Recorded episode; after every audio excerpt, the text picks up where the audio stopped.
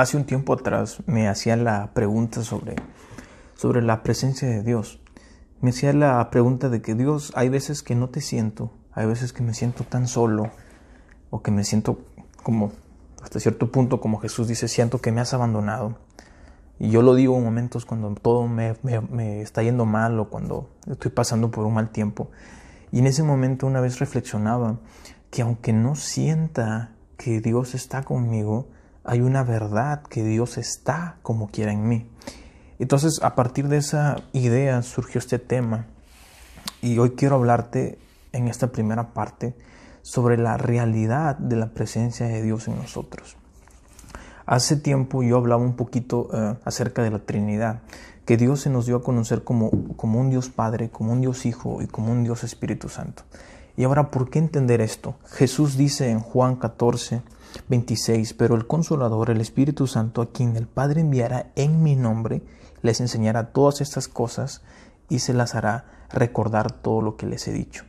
Lo que a mí me sorprendía de esto es que en el Antiguo Testamento se conoce a un Dios todopoderoso, un Dios de los ejércitos, y Jesús viene como en representación de Dios, y, aquí lo menciona como un padre. So, Jesús era como la imagen de Dios, el camino hacia Dios.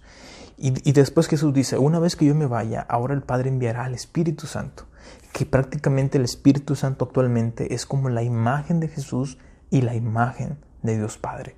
Porque Jesús dice, Él les enseñará todas las cosas del Padre. Pero también dice, el Espíritu Santo vendrá en mi nombre. Y sabes, otra cosa más curiosa es que Jesús dice, en mi nombre echarán fuera demonios, sanarán enfermos, y les aseguro que yo estaré con ustedes hasta el fin del mundo. Y esto me crea una pregunta. Jesús les está diciendo, yo ya me voy a ir al Padre para hacerles morada. ¿Cómo es que vas a estar con nosotros hasta el fin del mundo si estás con el Padre?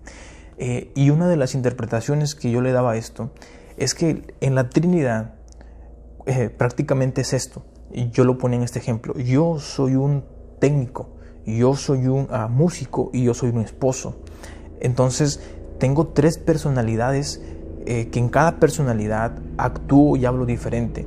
Ahora, yo, yo decía esto, Dios tiene la personalidad como Padre, como Hijo, como Jesús y como Espíritu Santo. Yo como humano no puedo hacer las tres cosas a la misma vez, pero Dios puede hacer las tres cosas a la misma vez. Y ahora, para entender esto que dice Jesús, yo estaré con ustedes si se supone que está en el cielo, más o menos es, es así. Si yo estoy como músico en la iglesia y me hacen una pregunta técnica acerca de algo, yo puedo responderles porque tengo, tengo ahorita una personalidad de músico, pero mi esencia sigo siendo yo. Si en ese momento que estoy de músico llega mi esposa, puedo tomar la personalidad de esposo porque mi esencia no dejo de ser yo. Entonces Dios se nos presenta como Jesús, pero su esencia es Dios. Dios se nos presenta como Espíritu Santo, pero la esencia del Espíritu Santo es Dios.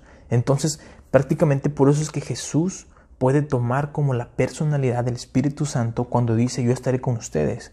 El que estaría con nosotros sería el Espíritu Santo, pero como el Espíritu Santo tiene la esencia de Dios, es la misma esencia que es Jesús. Jesús dice, el Espíritu Santo, cuando lo reciban es como si me recibieran a mí.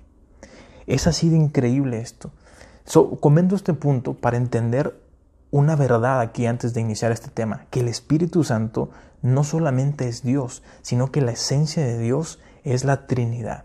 So, si tenemos al Espíritu Santo, por eso dice en la Biblia que el Espíritu Santo nos puede dar a conocer las cosas del Padre. Y, nos, y, dice que el Espíritu, Santo, el Espíritu Santo es enviado por el nombre de Jesús. So, ¿Sabes qué? Dios es un Dios unido. Todo lo que Dios habla, todo lo que Dios enseña, lo muestra en unidad. Bueno, entonces, teniendo en cuenta este punto, que literalmente el Espíritu Santo um, es Dios y es enviado gracias a Jesús, quería aclarar uh, que, por ejemplo, todos tenemos dos riñones, o bueno, eso espero, que la mayoría, y sabes que yo no sé cuál es la función de mi riñón. You know, leyendo un poquito veo que es para la sangre, para fluir, pero aunque yo no sienta mi riñón en mí, no significa que mi riñón no está en mí y mucho menos no significa que mi riñón no esté funcionando. Simplemente no lo siento. Cuando dice en la Biblia que somos templo del Espíritu Santo, significa que el Espíritu Santo está dentro de nosotros una vez que somos salvos y aunque no sientas su presencia, no significa que el Espíritu Santo no está en ti y mucho menos que no está trabajando en tu vida. otro punto aquí a aclarar es que la realidad de la presencia de Dios no se trata a veces de cuánto lo sientes, sino de qué tanto lo reconoces en tu vida. Como te digo, este tema nació en un momento que yo me sentía hasta cierto modo deprimido, estaba cansado, agotado y digo, Dios, ¿dónde estás? Y la respuesta no era sentir su presencia, reconocer su presencia que estaba dentro de mí, aunque yo no lo sintiera por tanto frustración, por tanto enojo, la realidad de su presencia es que Él no se aleja de mí. Esa es la realidad de su presencia.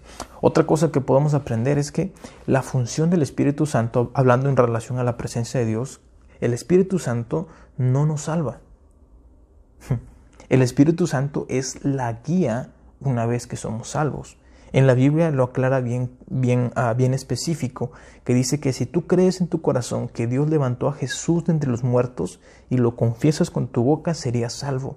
No habla que creas en el Espíritu Santo, no habla que declares el Espíritu Santo, habla que creas en Jesús por, la, por, la, por el sacrificio que él hizo, porque fue levantado entre los muertos y sería salvo. Y esa salvación es lo que dice Jesús en Juan 14, 16. Y yo le pediré al Padre y Él les enviará al Espíritu Santo, al Consolador, para que los acompañe siempre.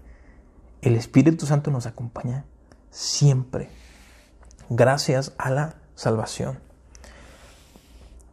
También fíjate que otra pregunta que yo me hacía en relación a este tema es que dice en la Biblia, como ahorita les decía, que somos templo del Espíritu Santo. Significa que el Espíritu Santo mora en nosotros, vive en nosotros.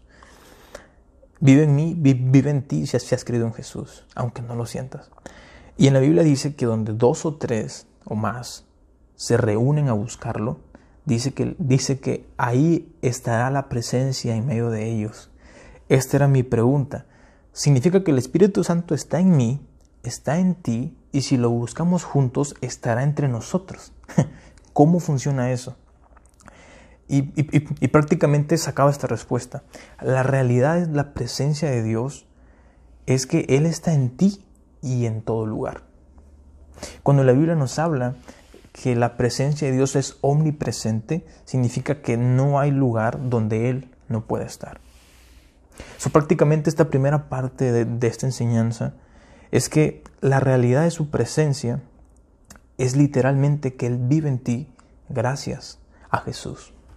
Y es una realidad que no puedes, que, que, mientras más la creas, más te darás cuenta de que Dios está obrando en tu vida, aún en los momentos más difíciles.